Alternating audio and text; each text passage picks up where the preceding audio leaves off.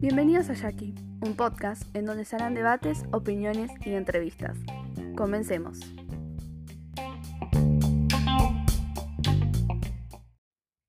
Sean bienvenidos al episodio número 5 de Jackie. Se dieron cuenta que estoy subiendo capítulo muy seguido, pero bueno, estos temas me encantan y me, me emociono. El tema del día de hoy es los amigos imaginarios.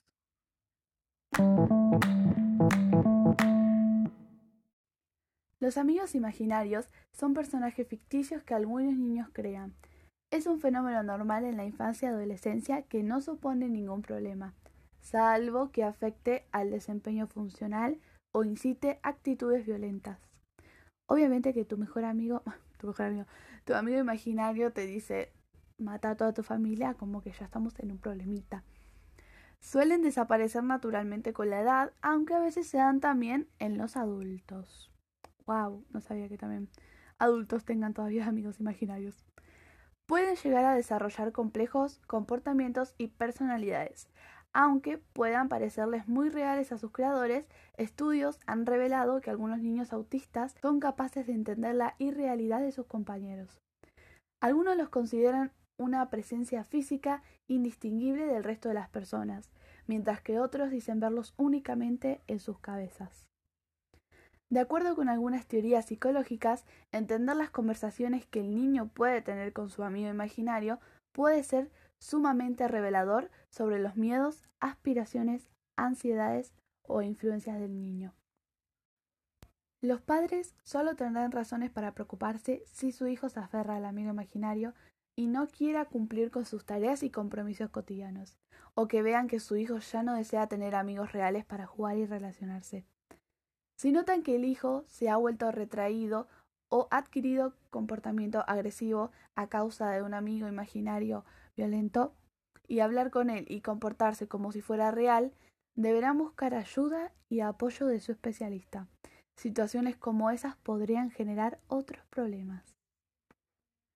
El niño no sufre problemas mentales ni vive situaciones sobrenaturales. El niño está sano, del mismo modo en que llegan los amigos imaginarios, se van y desaparecen con el tiempo.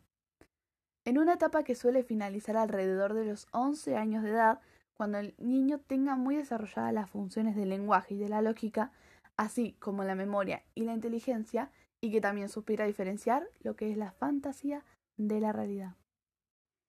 Se han hecho muchas observaciones al fenómeno del amigo imaginario. Algunos dicen que los hijos únicos que solamente conviven con adultos son los más propensos a tener amigos imaginarios y los utilizan para llenar esta carencia social. Otros afirman que el fenómeno se da normalmente en los niños más sensibles, con mayor imaginación y fantasía. Y hay los que dicen que los niños en la infancia que tienen amigos imaginarios podrán convertirse en grandes artistas en la edad adulta. Este fenómeno suele darse también durante la adolescencia temprana, en jóvenes que sufren rechazo o discriminación por parte de sus iguales, como un modo de disminuir el malestar provocado por esta situación y el sentimiento de soledad. Si el niño tiene ciertas habilidades psíquicas, puede ser la evidencia de que tenga algo más que simple imaginación. Cuando se le pide una descripción del amigo imaginario, el niño transmite constantemente la misma descripción como si estuviera describiendo a una persona real. Acá hay un caso que en un jardín de Estados Unidos se le pidió a cada nene que describa sus amigos imaginarios. Y ahora voy a pasar a leer los que el amigo imaginario de una nena. Imagínese el dibujo esta nena puso la información y puso el dibujo de como si fuera una chica, una adolescente, con vestido blanco, ojos rojos y boca roja.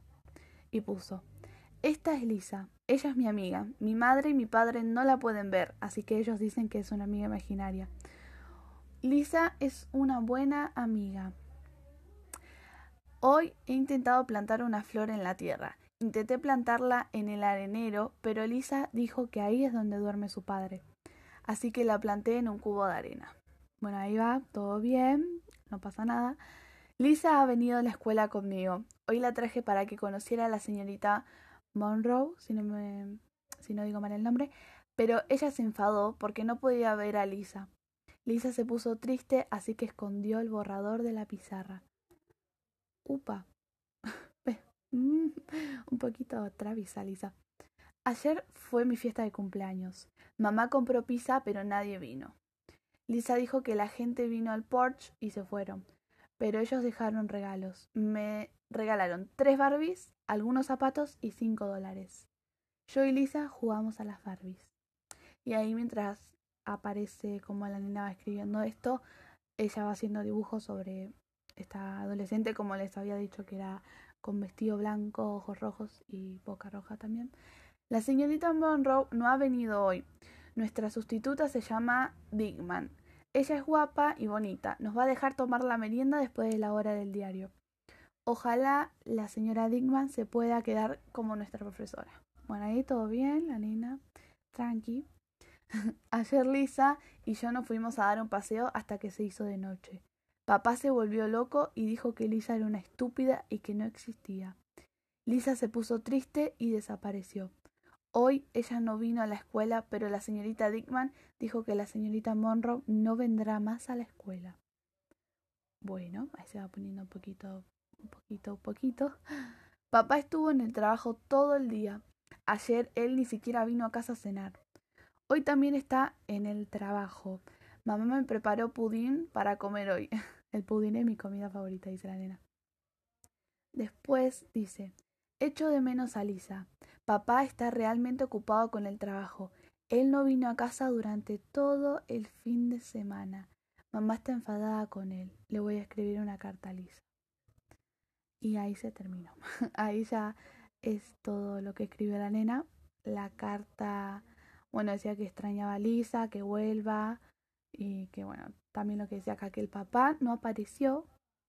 O sea que recordemos que Lisa dijo que Lisa, ya somos amigas con Lisa, que mm, el papá la había retado a la nena porque bueno, se fue a la noche, volvió muy muy muy tarde de paseo con esta amiga imaginaria y como que la amiga imaginaria se enojó y para mí se lo llevó al padre, a no saber a dónde se lo llevó. Y bueno, la señorita mm, tampoco fue nunca más, así que también se la habrá comido la amiga imaginaria o no sabremos. Si nos damos cuenta, esta nena no tiene hermanos, así que tiene una amiga imaginaria, que da un poquito de miedo la amiga imaginaria. Esto también de que cuando fue el cumpleaños no fue nadie y se la pasó jugando con la amiga imaginaria, que decía ahí cuando ya el niño se deja de juntar y como que se aísla, se junta con, bueno, con su amigo imaginario.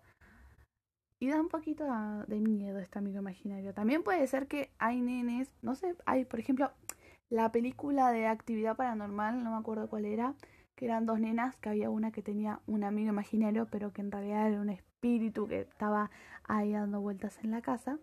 Que sí, da mucho miedo eso, pero no hay que confundir amigos imaginarios y espíritus. Obviamente actividad paranormal es todo falso. Pero conozco un, bueno, un caso, por decirlo así.